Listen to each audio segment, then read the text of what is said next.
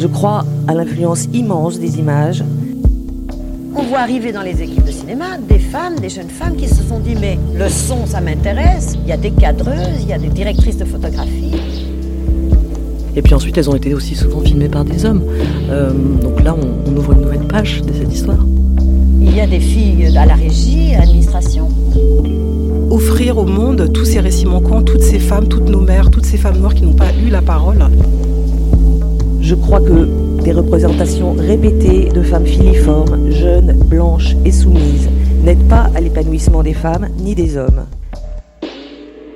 Bonjour à tous et à toutes et bienvenue dans ce nouvel épisode de Soro Ciné, le podcast de cinéma féministe. Je suis Léon Catan et ce soir je suis en compagnie de ma collègue Mariana Agier, rédactrice en chef de Soro Ciné. Bonjour Mariana. Salut. Toutes les deux, nous avons le plaisir d'accueillir le psychiatre et auteur Jean-Victor Blanc. Bonsoir Jean-Victor. Bonsoir. Et bienvenue. Vous êtes l'auteur de deux livres, Addict et Pop and Psy. Dans ce dernier, vous décryptez les liens existants entre la pop culture et la psychiatrie et vous analysez comment les troubles psychiques traversent de part et d'autre notre imaginaire cinématographique. C'est précisément cet aspect qui nous intéressera au sein de cet épisode. So can you tell the readers of life how it feels? To be a girl. Among all those men. I don't mind it.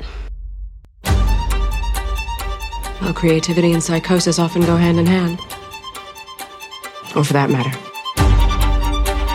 genius and madness. Retour en 2020. Au mois d'octobre, Netflix met en ligne une mini-série américaine qui deviendra un de leurs plus grands succès. Elle s'appelle Le jeu de la dame.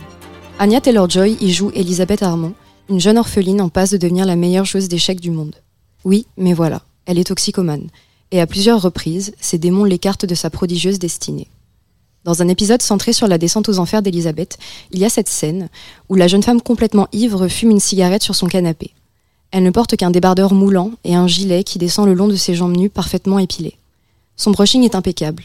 Il n'y a qu'autour de ses yeux que son maquillage a un peu bavé. Cette scène a été screenée et diffusée à loisir sur les réseaux sociaux. Le male gaze son paroxysme, considéraient certains. Un cas d'école de ce qu'il ne faut pas faire, disaient d'autres. Les femmes ne seraient-elles pas toujours obligées d'être des objets esthétiques et érotiques, même au fond du trou? Il croit vraiment que ça ressemble à ça, une femme dépressive? s'interroge une internaute à propos du réalisateur. Et c'est une bonne question. Une femme qui va mal, au cinéma et à la télé, ça ressemble à quoi?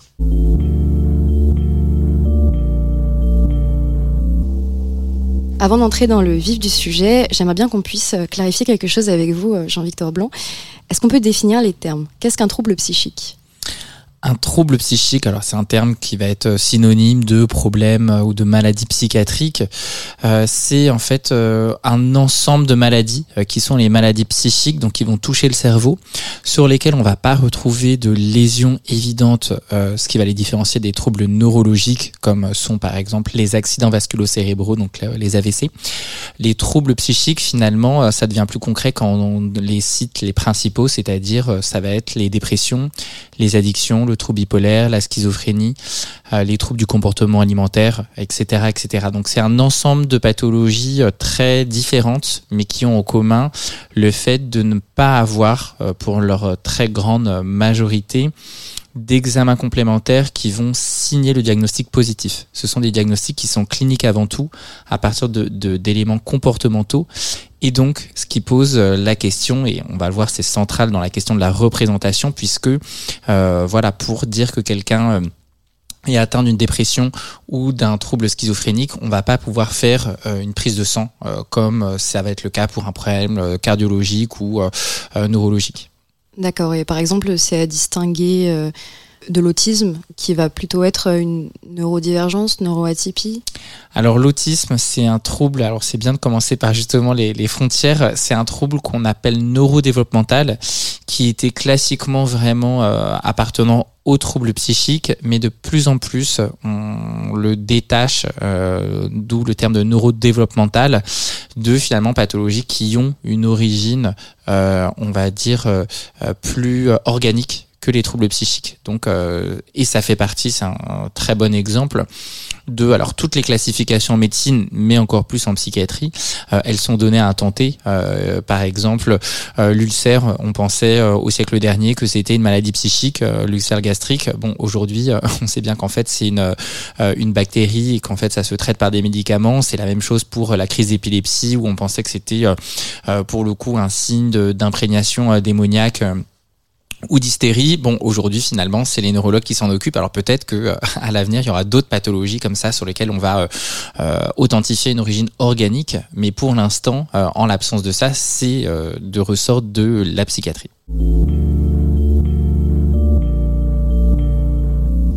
Alors pour rentrer dans la question de la représentation, donc vous vous animez toujours le ciné club Culture Pop et dans plusieurs cinémas à Paris. Parmi les films diffusés récemment, donc il y a eu par exemple euh, Safe de Todd Haynes ou encore La vérité de Clouseau, deux films dont les protagonistes sont des femmes. Est-ce que vous, vous avez, vous avez pu observer euh, au cours de ces séances une différence entre comment on représente les femmes atteintes de troubles psy et les hommes? C'est une question effectivement qui va être centrale avec euh, culture pop et psy dans les deux sens. Alors il y a des spécificités liées au genre en santé mentale, alors comme dans toute la médecine, mais encore plus en santé mentale, puisqu'on parle de comportement et euh, évidemment euh, les comportements, même s'ils ont une origine euh, médicale ou psychiatrique, ils vont être teintés de l'environnement culturel. Donc évidemment, une femme du coup atteinte de dépression va pas se comporter exactement que comme un homme atteint de dépression et la manière dont une femme concernée par la dépression va pas être traitée pareil socialement qu'un homme. Donc euh, évidemment, c'est des choses qu'on va retrouver euh, au cinéma. Cette année, donc euh, le, le effectivement le, le ciné club au Brady, le la thématique c'était folle point d'interrogation. à la fois parce que fou, folle, c'est des termes qu'on n'utilise pas du tout pour le coup en psychiatrie, ça renvoie à rien du tout la folie. Euh, mais c'est un terme qui est très souvent utilisé notamment en termes stigmatisants. Et puis l'idée du point d'interrogation, c'était d'interroger justement euh, les points communs entre euh, des grands euh, personnages de cinéma. on avait commencé le cycle avec Mélancolia, donc le personnage de Justine qui est atteint d'une dépression mélancolique. finalement, quel est le point commun avec effectivement le personnage de Brigitte Bardot dans La Vérité ou dans ou Julianne Moore dans Safe? Bah, Finalement, c'est que c'est des personnes qui vont être à un moment considérées comme folles et avec cette question qui est centrale en santé mentale, mais encore plus chez les femmes, de euh, à la fois euh, potentiellement concernées par un trouble psychique, euh, c'est le cas de certains de, ces personnages, et en même temps de être victime du coup de des représentations concernant les troubles psychiques, l'incompréhension, la stigmatisation et finalement avec l'intersection avec leur genre, puisque en l'occurrence, elles seraient pas traitées pareil si ça avait été des hommes. On a l'impression euh, que les films et les séries qui abordent euh, ces thématiques-là véhiculent parfois, euh, malgré eux, des stéréotypes de genre. Par exemple, ceux qui parlent de troubles alimentaires ont bien plus souvent des héroïnes qui sont blanches, qui sont de classe moyenne élevée. Et à l'opposé, les personnages autistes dans les films et les séries vont plus souvent être des hommes blancs. Qu'est-ce que vous pensez de ça? Est-ce qu'il y a une forme de, de création d'archétypes autour du genre des troubles psy ça a été très longtemps vrai, euh, avec une question qui est pas simple, hein, qui est que euh, ces stéréotypes de genre vont aussi influencer la manière dont les personnes vont être malades.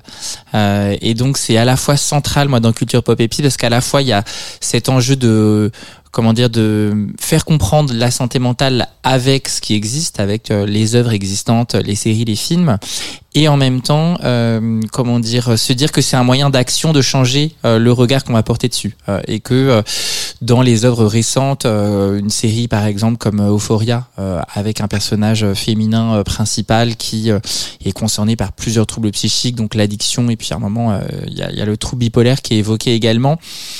justement inverti un certain nombre de stéréotypes euh, qui ont longtemps été le cas puisque euh, c'est une personne concernée par un trouble psychique mais en même temps c'est quelqu'un qui est extrêmement charismatique euh, c'est quelqu'un qui est très lumineux tout en même temps ayant beaucoup de difficultés et un certain mal-être. C'est un personnage qui est central dans la série et qui est pas périphérique et qui est pas ce n'est pas quelqu'un qui est anecdotique du tout euh, dans la série, comme ça a longtemps été le cas, où euh, finalement les personnages avec un trouble psychique étaient euh, un peu des faire-valoir parce que c'était un ressort scénaristique facile. le toxico, évidemment avec beaucoup de, de guillemets, puisque c'est pas un terme médical, qui va rechuter systématiquement et qui va mettre le bazar. La personne atteinte de schizophrénie qui va arrêter ses traitements et qui va devenir un fou ou folle dangereux, etc. Donc finalement, aujourd'hui, il y a des représentations qui sont plus justes, notamment parce que les personnes concernées ont leur euh, mot à dire, ce qui pendant longtemps n'était pas le cas. Hey, I'm Rue. I'm an addict. You've come a long way. Take your time. You're delicate. Not delicate. Yes, you are. I've actually been really happy. You've been clean for like two weeks, right? Yes. Bro, come here. Oh my god. I've never met anyone like Jules.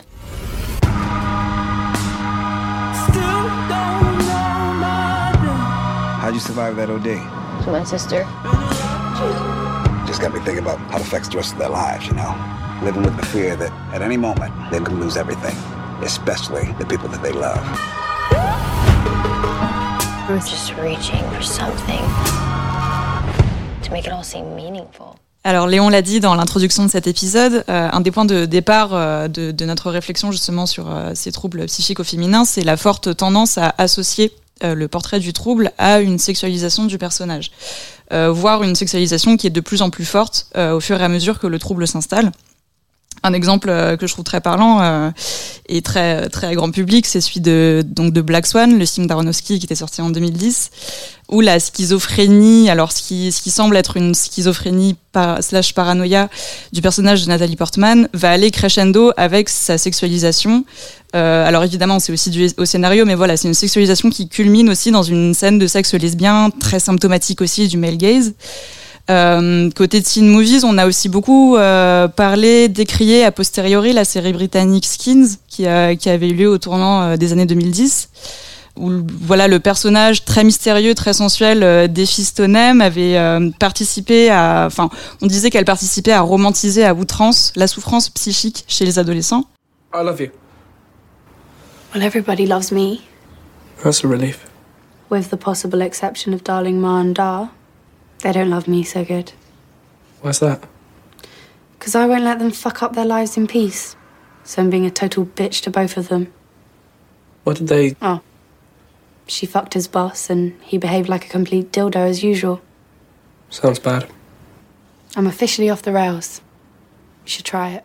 Les exemples de ce type, ils sont vraiment légion euh, dans, le cinéma et les séries. Ils contribuent aussi donc à, tisser, voilà, dans l'imaginaire collectif, un lien entre la souffrance psychique des femmes et, une sexualité qui peut être aussi perçue comme déréglée ou hors norme. Comment vous le voyez, vous, ce lien? C'est une très bonne question. Euh, beaucoup de ces œuvres, effectivement, euh, sont réalisées par des hommes. Il y a plein d'éléments qui vont se télescoper. Euh, une certaine euh, méconnaissance qui a longtemps été le cas euh, autour des troubles psychiques, euh, qui faisait que euh, les représentations n'étaient pas forcément justes. Et puis ensuite d'autres éléments plus culturels, le fait que effectivement la, la sexualisation du, du, corps féminin, ça va être mal, enfin malheureusement, en tout cas c'est un état de fait, quelque chose qui va être diffusé dans la plupart, énormément en tout cas dans énormément d'œuvres. Et donc c'est une question qui est pas simple à résoudre. Après une œuvre comme euh, Black Swan, c'est vrai que c'est par exemple une œuvre que j'utilise de temps en temps euh, euh, en enseignement euh, auprès des étudiants en médecine, où on utilise aussi des films pour justement essayer de mieux leur faire comprendre certaines pathologies. C'est à la fois un très bon exemple euh, avec certains symptômes qui vont être très euh, symptomatiques pour le coup de la schizophrénie, notamment l'entrée dans la schizophrénie avec le doute autour de la réalité, des croyances délirantes, des hallucinations et euh, en même temps un très mauvais exemple puisque c'est tout sauf euh, effectivement cette double personnalité. C'est vrai que euh, j'avais pas euh, pensé à l'angle euh, effectivement de ce personnage qui, qui est très sexualisé et avec ce personnage finalement là aussi c'est quelque chose qu'on va retrouver beaucoup. Alors c'est que moi c'est je je j'aime souvent plus les personnages féminins, mais du coup, euh, c'est quelque chose qui, est très récurrent, qui se retrouve un peu sacrifié au final avec plein de questions hein, et, plein de, de comment dire une image derrière qui va être véhiculée qui est pas simple qui est qu'il y a forcément une fin dramatique pour les personnes, notamment lorsqu'elles ont un trouble psychique, et que finalement dans tous ces personnages féminins, c'est pour ça que cette thématique m'intéressait euh, pour cette année, c'est que euh, c'est des personnages qui souvent, du fait de leurs troubles, vont déranger quelque part un ordre établi, être un peu dissident, et, euh, et finalement c'est beaucoup ça qui va être montré dans ces œuvres-là. Et alors, ce lien justement entre la, la souffrance psychique féminine et la sexualité, est-ce qu'on ne peut pas la faire remonter euh, tout simplement à la notion d'hystérie qui était à la base essentiellement féminine et aussi très associée à, à la sexualité des femmes? Peut-être. Après, euh, c'est vrai que dans ces exemples-là, on est assez loin de l'hystérie. Alors effectivement, probablement qu'au début, euh, on a longtemps pensé que c'était déjà euh, la personnalité hystérique, que c'était une, caractéristique essentiellement féminine, ce qui bien sûr est faux. Ceci dit, et c'est ce qui fait le, le charme et l'intérêt de cette question, l'hystérie, je trouve, notamment aujourd'hui, va être euh, utilisé comme un trait de personnalité d'un personnage, pas tellement comme un trouble psychique. Euh, ce qui du coup, euh, pour le coup, a des grosses conséquences parce que en général, on comprend pas bien ce que c'est finalement l'hystérie.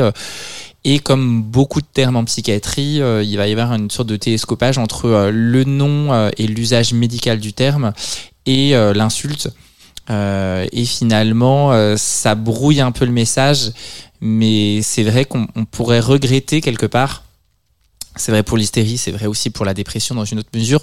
C'est des pathologies qui finalement euh, vont être assez peu et mal représentées puisque du coup l'hystérique va être uniquement une personne, enfin va être quelqu'un dans la séduction ou habillé, etc., de manière euh, euh, sensuelle ou extravagante. Finalement, bien sûr, c'est pas du tout ça. Ça se résume pas du tout à ça, et c'est pas traité en tant que trouble psychique euh, et avec la grosse distinction que dans un trouble psychique ça va induire beaucoup de souffrance et que ça pour le coup ce serait intéressant de voir ça je trouve à l'écran.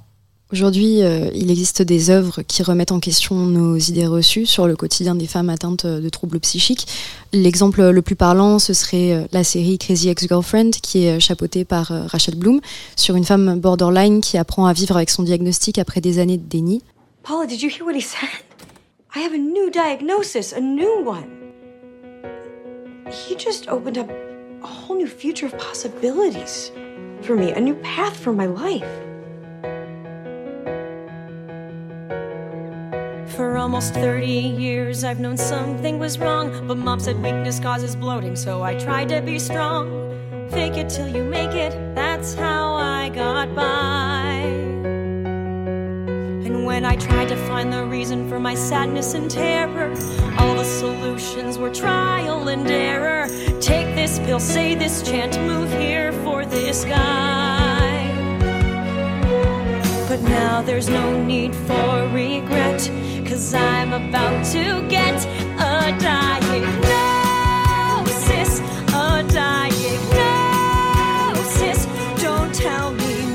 C'est une œuvre précieuse. En ce qu'elle aborde le sujet avec beaucoup de pédagogie tout en ne réduisant pas son héroïne à l'étiquette borderline. On peut aussi citer Feel Good, une série coécrite par l'actrice non binaire May Martin sur une personne queer toxicomane qui se débat avec la sobriété ou même justement Roux dans Euphoria, qui est une série certes controversée, mais qui a le mérite d'accorder une attention toute particulière à l'addiction chez les adolescents sans euh, adopter une posture de, de surplomb. Est-ce que vous diriez qu'on est sur une évolution positive des représentations?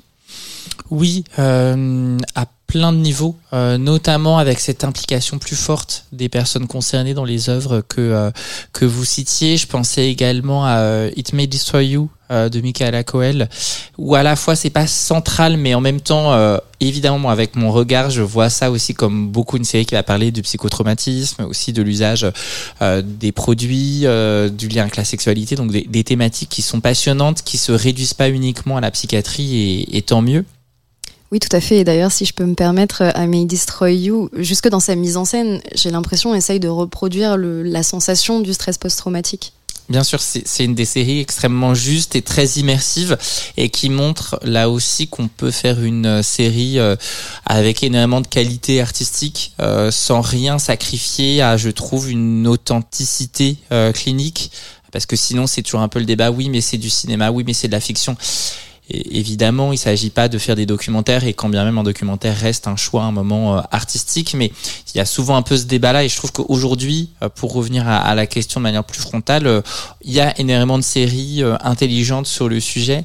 Il y a de plus en plus de séries qui vont adopter des points de vue très différents, parfois très complexes, avec dans I Destroy You, voilà, on suit ce personnage principal dans les doutes qu'il peut avoir, dans parfois la, complexité que ça peut être pour l'entourage, de savoir à quelle position. Enfin, je trouve que là-dessus, ça fait ressentir quelque chose de, très fort probablement aussi euh, que euh, et c'est quelque chose dont, je parle notamment dans dans Addict dans mon deuxième livre que le format de la série notamment avec la longueur euh, qui laisse plus de place à plusieurs personnages chose qui est quand même compliquée dans un film de 1h30 à 3h, euh, mais aussi euh, la multiplicité des canaux de diffusion. Euh, la plupart des séries qu'on a citées ne seraient probablement pas passées un lundi soir sur TF1. finalement, tout ça a permis à beaucoup de sujets, et notamment au sujet de la santé mentale, d'émerger avec des représentations qui sont, je trouve, beaucoup plus intéressantes et riches que ce qu'on avait l'habitude de voir.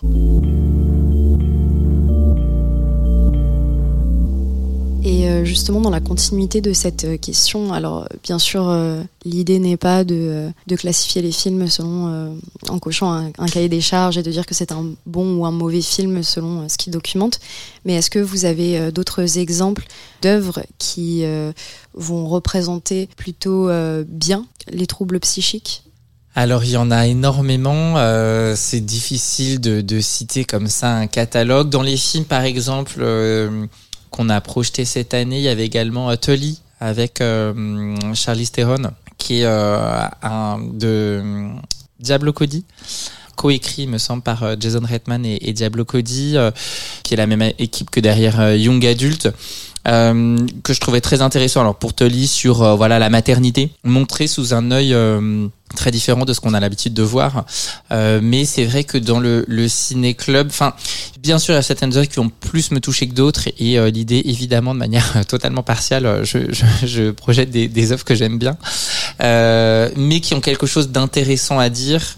et je trouve que finalement c'est plutôt que de dire voilà il y a des bons et des mauvais films sur le sujet c'est vrai que des films sur lesquels euh, qui, qui, sont pas très intéressants en termes de représentation bon bah forcément euh, c'est pas très intéressant d'en parler mais sinon euh, l'idée c'est d'avoir euh, des registres de films aussi très différents l'année dernière sur les addictions par exemple on avait regardé La Baie des Anges avec ce personnage de Jeanne Moreau addict au jeu qui était voilà flamboyant et hyper touchant et, et, très loin de beaucoup de stéréotypes comme on avait regardé euh, Bachelorette avec euh, sur euh, finalement le côté l'année dernière c'était sur les addictions.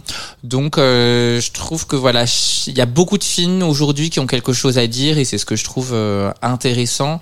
Après, dans mes films favoris ou ceux que j'utilise le plus, alors pour le coup, c'est pas un personnage féminin qui est principal, mais c'est Oslo 31 août, qui est vraiment très beau sur la question de l'addiction et de après. Et puis un film que pour le coup on va projeter euh, le mois prochain euh, de Noémie Milowski, Demain et tous les autres jours, euh, qui est vraiment un très très beau film, vraiment un des plus justes, je trouve, en tout cas qui représente le mieux, je trouve, les difficultés liées à la schizophrénie. chez une, une mère. Enfin, je trouve ce film vraiment magnifique. Donc, il y a énormément d'œuvres. Après, il y a aussi évidemment des goûts personnels qui vont intervenir. Mais et est-ce que à l'inverse, du coup, vous avez des idées de films, euh, enfin, même si évidemment, euh, sans, même dans le cas des films qui font une mauvaise mm. représentation, ça reste des films qui, qui, façonnent notre imaginaire collectif. Mais vous, vous avez par exemple des idées de films qui, qui, peuvent vous tenir à cœur, mais qui pourraient s'améliorer sur, euh, sur ce, à ce niveau-là? C'est une bonne question. Alors c'est vrai que pour le coup, par goût personnel, mais aussi parce que je trouve que c'est trop c'est un peu facile. Tous les films autour de la violence et de la santé mentale, souvent j'évite parce qu'il y a tellement de clichés là-dessus. Puis c'est vraiment des trucs qu'on a vu, vu, revu, la personne violente, la personne.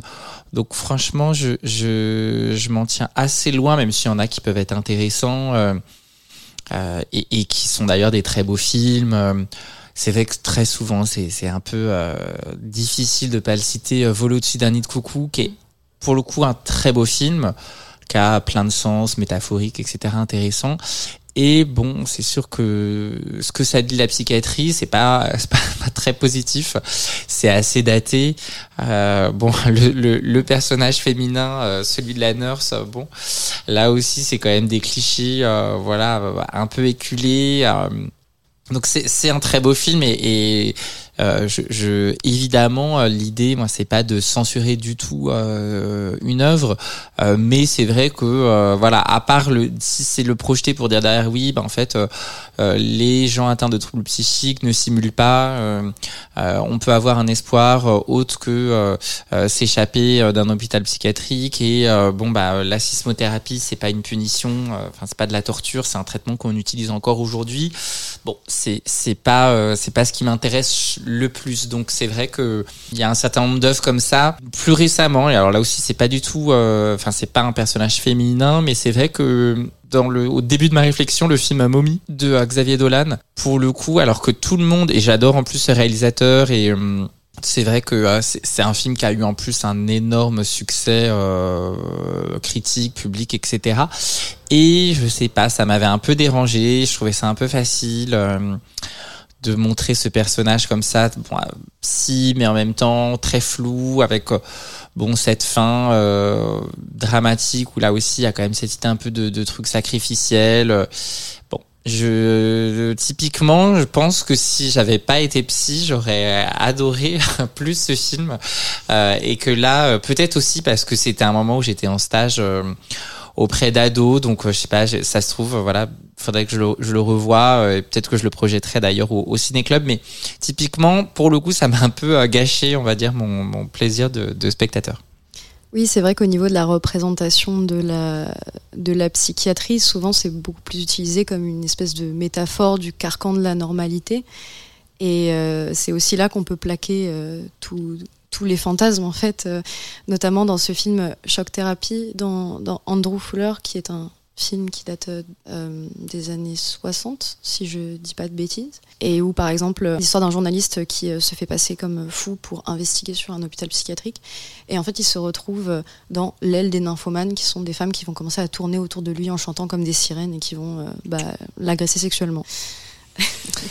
Effectivement, ça fait probablement un, bon, euh, en tout cas un scénario, ça, ça, donne envie de voir euh, ça en image et encore, mais bon, c'est sûr qu'on voit que typiquement ce type d'œuvres euh, sont euh, c'est euh, très daté et, et en tout cas si aujourd'hui il y a encore des œuvres, on va dire un peu peut-être paresseuses du point de vue intellectuel ou du point de vue de du minimum de, de, recherche sur le sujet. Euh, il y en a énormément d'autres, donc j'ai l'impression que ce serait moins, euh, ce serait moins. Avant, disons qu'il y avait un peu que ce type d'œuvre, ce qui était quand même très problématique. Euh, là où aujourd'hui, euh, il y a, y, a, moins ça, il y a peut-être plus une responsabilisation aussi euh, de ce type d'œuvre, même si Bon, euh, on sait qu'on est encore loin du, du compte euh, si on faisait une analyse, parce qu'il y a aussi un truc très, euh, voilà, forcément, je je suis pas non plus, euh, euh, j'ai pas une, une, approche encyclopédique des films, donc probablement que dans les films que je vais voir aussi au ciné, je je vais pas forcément voir les films qui vont avoir le plus de clichés sur le sujet, puisque et ça c'est vrai pour les séries et les films, de plus en plus maintenant c'est quasiment systématique qu'il y a une une référence à la santé mentale dans dans beaucoup d'œuvres un élément, alors je sais pas comment le l'amener, mais euh, le film Une vie volée, qui est quand même, euh, voilà. Euh, oui. C'est important de parler aussi d'une vie volée, donc qui est un peu le, le, le pendant de Vol au-dessus d'un lit de coucou, mais version féminin, avec du coup que des patientes atteintes de troubles psychiques. Alors c'est quasiment, je crois, les mêmes années, parce qu'il me semble que le film se déroule dans les années 60 ou 70 pour oui, un film qui a été réalisé. C'est ça. Euh, pour un film qui a été réalisé dans les années 80-90 qui alors euh, je trouve j'ai plus de sympathie pour ce film que pour Vol au-dessus d'un de coucou. Peut-être que les personnages enfin je sais pas je les ai trouvés plus euh, plus touchants avec cette idée de finalement différentes facettes des troubles psychiques euh, chez les femmes en tout cas différentes pathologies ce que je trouve assez euh, assez euh, intéressant. Et puis aussi derrière le, le, le les ressorts un peu plus euh, sociétaux ou systémiques du coup de à la fois être atteint de troubles psychiques chose qu'on voit voilà et mettre mis au rebut de la société chose qu'on voit dans Voler de saint coucou. Mais là dans une vie volée on voit que c'est aussi à un moment parce que ces femmes dérangent ou parce que ces femmes finalement sont atteintes de troubles psychiques elles sont encore plus mises à l'écart. Et c'est vrai que là-dessus on va dire je pour faire un raccourci, je, préfère la version féminine que euh, que celle avec euh, avec Jack Nicholson qui euh, reste un beau film évidemment. Oui, et d'ailleurs, ce film, il, il, aborde un petit peu justement la stigmatisation des femmes psychiatrisées et même jusque dans les diagnostics, puisqu'il y a cette scène où Susanna interpelle sa psy en lui disant On considère que j'ai une attitude de alors je sais plus exactement c'est quoi le terme, mais de débaucher. Euh, mais en fait, il faut, il faut que les femmes, euh, il faut que les hommes, pardon, aient couché avec combien de femmes pour qu'ils soient considérés comme ayant une sexualité anormale? Effectivement, euh, elle vient interroger ça et c'est hyper euh, intéressant. Et alors le, le, film, pour le coup, je crois qu'il a été réalisé par un homme, mais que c'est de l'adaptation du livre, euh, enfin d'une autobiographie, enfin largement autobiographique, du coup du personnage joué par Winona Ryder, ce qui probablement fait que là aussi le le regard qui est porté, on n'est pas sur un espèce de fantasme érotico, je sais pas quoi, de de quelqu'un qui dira bah qu'est-ce qui peut se passer dans euh, un asile de femmes avec euh, que des femmes euh, folles entre elles. Je trouve que c'est assez juste et notamment alors autant là aussi en termes sémiologiques donc vraiment de de formation pour les étudiants le personnage de Winona Ryder qui doit normalement avoir un trouble borderline et pas euh, on n'a pas grand chose à se mettre sous la dent. Enfin les symptômes sont pas très bien mis en avant. Euh, en revanche l'autre personnage euh, qui, qui, est vraiment assez incroyable celui de d'Angelina Jolie qui elle pour le coup joue un personnage atteint d'un trouble de la personnalité psychopathique qu'on voit rarement associé aux femmes dans le cinéma. Et vraiment un, un, des personnages je le trouve extrêmement fort et marquant euh, et qui montre très bien à la fois les difficultés que ça peut engendrer euh, pour la personne, pour son entourage, la part de souffrance associée au trouble, euh, la mécanique de manipulation, de manque d'empathie, euh, tout en même temps en en souffrant. donc typiquement, je trouve que c'est un des personnages forts et un, un, peu plus historique, mais malgré tout très intéressant. Oui, d'ailleurs, vous mentionnez la, la, catégorisation des pathologies euh, mentales. Ça m'a fait penser à un autre film aussi en termes de représentation féminine. Euh, c'est The Hours, adapté du hmm. livre de Michael Cunningham, je crois, si je ne dis pas de bêtises et qui lui il me semble avait la particularité de euh, présenter donc trois femmes à trois périodes différentes et qui représentaient d'une certaine manière trois trois formes de troubles, l'une biologique, l'autre euh, sociale. Et enfin, est-ce que je, crois que vous en aviez parlé justement à un de vos ciné-clubs, donc. Euh. Effectivement, je l'ai pas encore projeté, mais je pense que j'aimerais bien euh, le, projeter prochainement avec ces, trois histoires autour de, du roman de Mrs. Dalloway de Virginia Woolf, où à la fois il y a des éléments de psychiatrie, alors notamment incarnés par euh, Nicole Kidman, puisque euh, Virginia Woolf était atteinte d'un trouble psychique, et en même temps pas que, puisque euh, on voit aussi que c'est à un moment le carcan social dans lequel elle était qui euh, pouvait accentuer certaines choses. le personnage de, de Julianne Moore qui décide dans un instinct de, de survie de d'abandonner son enfance, qui est une scène là aussi, je trouve très forte que je spoil complètement. Et le personnage de, de Meryl Streep euh, dans, dans l'accompagnement, une espèce de, de réincarnation de, de Mrs. Dalloway euh, dans les années 2000 euh, ou 2010. effectivement, c'est aussi un, un très beau film qui, qui est intéressant et riche à plusieurs niveaux.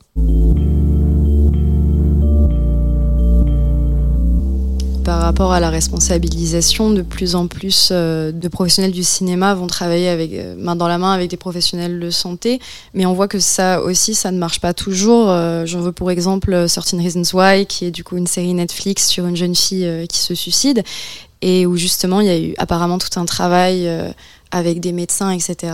Et finalement, beaucoup de plaintes à la sortie de cette série en disant que c'était absolument pas comme ça qu'il fallait représenter ces, types de, thématiques. Hannah, I'm not going. Not now. Not ever. Why didn't you say this to me when I was alive? My husband and I, we never got a note. Hey, it's Hannah. Hannah Baker. Holy shit. Settle in, because I'm about to tell you the story of my life.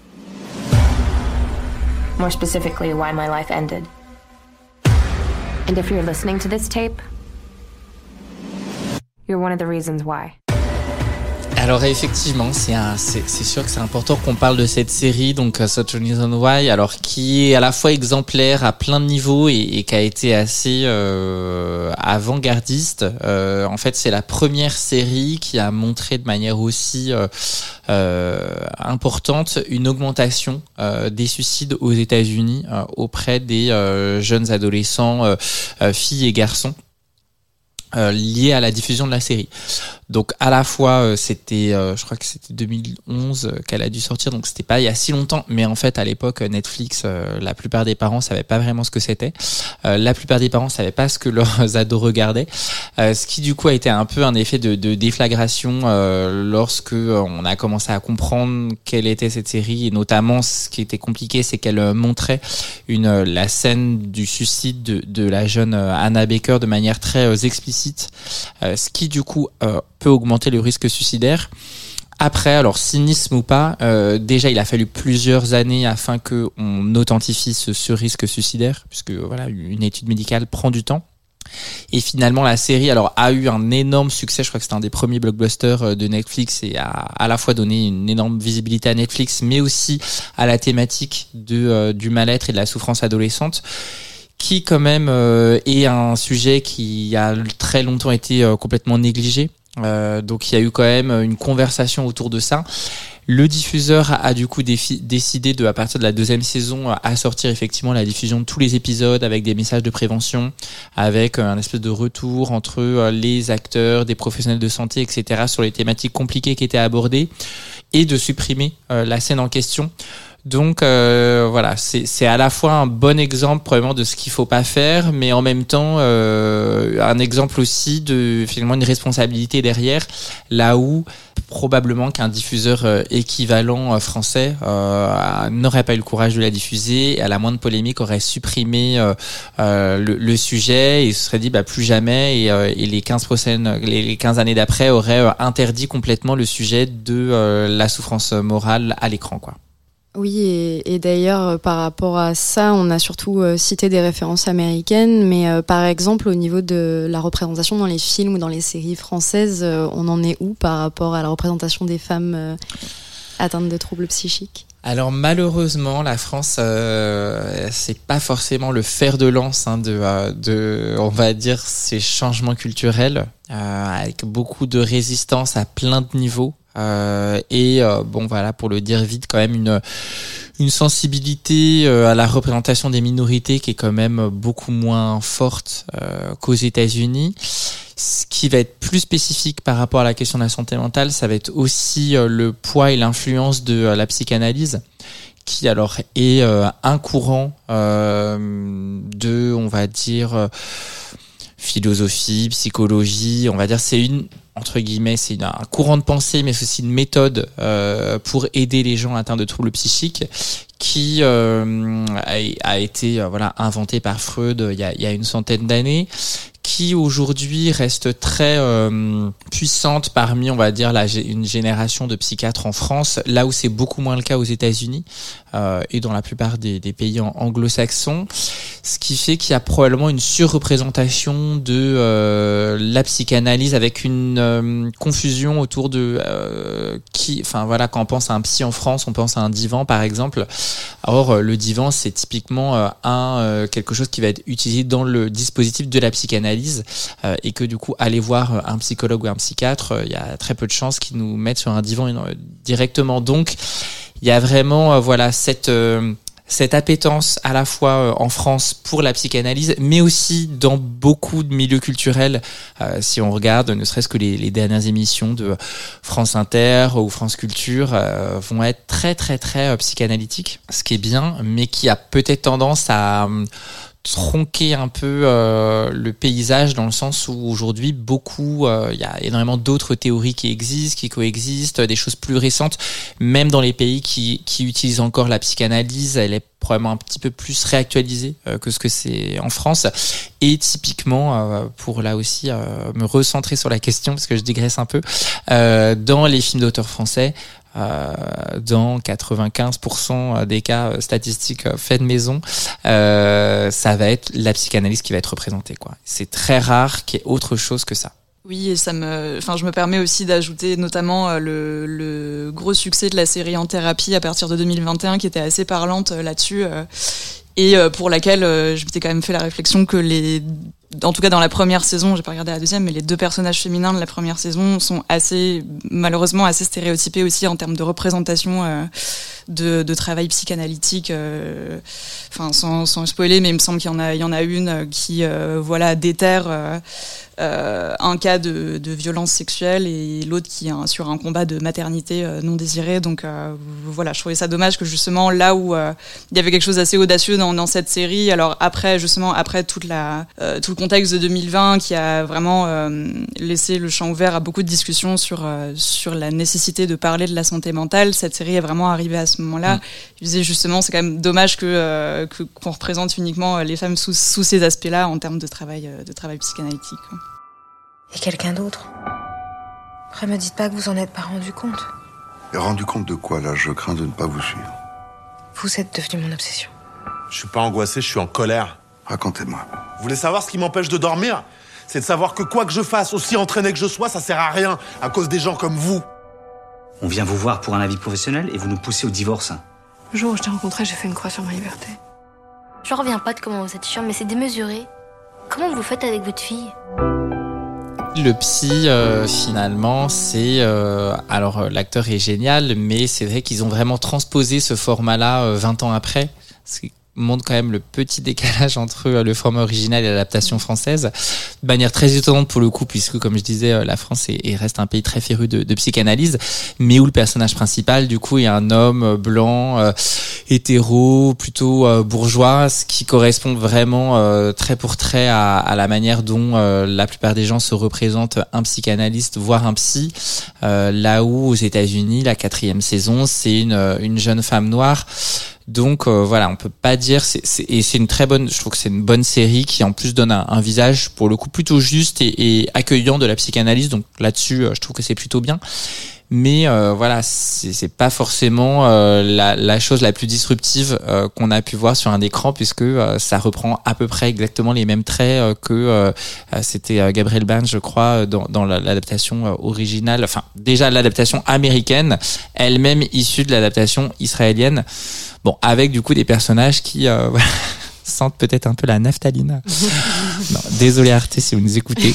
Non, des personnages qui sont très intéressants, mais effectivement, euh, la, la, patiente euh, qui tombe amoureuse de son psychanalyste. Et on a vraiment un peu les, on dirait les, les trois grands axes de la psychanalyse traditionnelle féminine. C'est la patiente qui fait un transfert sur son psy, celle qui a été agressée sexuellement et celle qui ne veut pas être mère. Enfin, c'est un peu c'est comme un, petit peu dommage. C'est du déjà vu.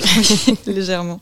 Et d'ailleurs, petit aparté, parce qu'on a parlé des patientes, mais euh, les psys à l'écran, j'ai l'impression que quand euh, il s'agit de, de psys qui sont des femmes, on oscille un petit peu entre soit une figure très euh, maternante, soit justement une une femme qui va essayer à tout prix de rompre avec ce type d'impression et du coup qui, qui, va être très froide. Donc que ce soit l'infirmière d'envol au-dessus d'un nid de coucou, mais euh, je sais pas, il y a aussi euh, la psy de, Fleabag. Euh, enfin, voilà ce, genre d'exemple-là.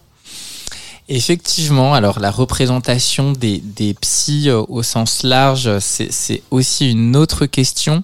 Souvent aux États-Unis, euh, c'est vrai qu'il y a une confusion, alors notamment parce que aux, États-Unis, il y a ce qu'ils appellent les counselors, qui du coup sont des psychologues, mais qui n'ont pas forcément un diplôme de psychologue ou en tout cas pas forcément une, un master mais plutôt une licence etc donc on sait pas bien en fait de qui il s'agit euh, si ce n'est que euh, voilà il y a toujours le, le cliché du euh, canapé moelleux effectivement avec une posture assez maternante. C'est alors dans un certain nombre de cas des femmes notamment afro-américaines. Donc il y a vraiment un peu ce stéréotype qui revient dans, dans beaucoup de séries où ça peut être anecdotique de à un moment le personnage va voir un psy pour un peu des conseils, etc. Euh, pas forcément quelque chose de très euh, médicalisé. Euh, oui, et du coup, ça, ça, ça, découle un peu sur une représentation très stéréotypée où les femmes noires sont là euh, pour euh, produire du travail émotionnel pour des personnages qui sont très souvent blancs. Effectivement, c'est souvent un peu le cliché et encore une fois, on ne sait pas vraiment de qui il s'agit. Donc voilà, est-ce que même avec la confusion avec un, un côté assistant social, puisque parfois c'est des social workers, etc. Donc bon, pas toujours très très net. Et sinon, c'est vrai que ça va être L'autre cliché, et là c'est homme comme femme, euh, le psy qui euh, est plus malade que ses patients. Euh, là-dessus, je pense à la série, par exemple, donc le personnage de Julia Roberts dans la série Homecoming, qui est assez emblématique de, ça. c'est une psy, on sait pas trop bien psy quoi, qui travaille du coup dans une pour l'armée. et qui finalement essaie de résoudre ses propres problèmes personnels, tombe amoureuse d'un des Marines. Mais bon, la série pour le coup est vraiment pas mal, donc je vous la recommande quand même. Alors, donc au fil des titres qu'on a cités, euh, la santé mentale donc féminine est souvent utilisée comme un ressort scénaristique, souvent pour le registre sensationnel. Euh, on a parlé de Black Swan, je pensais aussi au personnage de Carrie Mathison dans la série Homeland, où la bipolarité euh, de, donc du personnage de Carrie joue un élément essentiel à la fois sur l'aspect dramatique et en même temps qui va une sorte de super pouvoir aussi sur certains aspects qui va lui permettre de, de mener sa, sa mission à terme. Ces exemples, voilà, ils font évidemment partie de nos imaginaires, mais ils contribuent aussi euh, pour beaucoup à rendre la, les questions de santé mentale impressionnantes et effrayantes, d'autant plus euh, lorsqu'on y associe une charge sexuelle euh, un peu déviante, comme on l'a vu tout à l'heure. Et pourtant, voilà, on parle aujourd'hui beaucoup plus, en tout cas, il me semble, de, la souffrance mentale. Et euh, parmi les œuvres euh, citées en contre-exemple, comme Crazy Ex-Girlfriend par exemple, dont parlait Léon, il y a une tendance à banaliser en tout cas le trouble psychique des femmes et à lui à essayer de lui retirer justement cette charge sexiste et sexuelle dont on a parlé. Et euh, je me demandais du coup dans votre dans votre quotidien donc de psychiatre cette banalisation, enfin cette tentative de banalisation à travers les images, cette tentative de désensationnaliser cette charge du trouble psychique, est-ce que vous en ressentez l'influence? Pas de manière directe, euh, parce que même si il euh, y a quelque chose voilà qui s'auto euh, nourrit entre les représentations et la manière dont les personnes vont se voir et dont vont exprimer leurs symptômes, c'est vrai que c'est sur des temporalités qui sont quand même relativement très longues. et que pour modifier des représentations, quelles qu'elles soient, et notamment des représentations négatives sur la santé mentale, il faut des dizaines et des dizaines d'années. Donc je, je c'est compliqué de, voir un effet direct euh, de ces nouvelles œuvres. Ceci dit, euh, ce qui pour le coup est, plus direct et, enthousiasmant, c'est que euh, finalement le fait que euh, autour de d'une série comme Euphoria par exemple, notamment dans la deuxième saison, a, a été quand même très médiatisée en France, là où la première était passée un peu inaperçue. Bon, c'est encore une autre question, mais toujours est-il que ça donne une visibilité euh, quand même au sujet de la santé mentale euh, très importante euh, et qui, à mon sens, est bénéfique? Alors après, est-ce qu'il y a un lien direct? Je pense pas mais peut-être que ça peut permettre à certaines personnes de prendre conscience de ce que ce qu'est l'addiction, euh, que c'est pas, euh, euh, en tout cas, d'en faire un objet à la fois transitionnel pour parler de santé mentale, mais aussi pour amener chacun à s'interroger sur finalement ce que peut être l'addiction, ce que peut être la santé mentale, que faire en cas d'eux, et aussi finalement de pouvoir parler concrètement de troubles psychiques autour de la médiatisation de la série. Et c'est une très bonne manière de conclure. C'est la fin de cet épisode du podcast Sorociné. Jean-Victor Blanc, merci d'y avoir participé. On rappelle que votre livre Pop et Psy est paru euh, chez Plomb. Et on encourage nos auditoristes à le lire. Est-ce qu'il y a un endroit où on peut suivre tes travaux? Oui, vous pouvez suivre la page Instagram et Facebook Culture Pop et Psy. Euh, c'est là que je mets toutes les actualités, notamment le Ciné Club. Il reste encore une séance en mai, puis ça reprendra l'année prochaine au cinéma Le Brady, ainsi que les conférences au MK2, qui, dont il y a encore une séance en juin, puis pareil, ça reprendra l'année prochaine. Puis le Festival Pop et Psy, donc euh, voilà, plein d'actualités sur le sujet. À bon entendeur. Merci Mariana d'avoir co-animé cette émission avec moi. Merci à toi. Et merci également à Hugo Cardona qui a réalisé l'épisode. Quant à nous, on se retrouve le mois prochain en sol canois pour un petit débrief au soleil. D'ici là, n'hésitez pas à partager cet épisode s'il vous a plu et à déposer une petite note sur Apple Podcast. À très bientôt.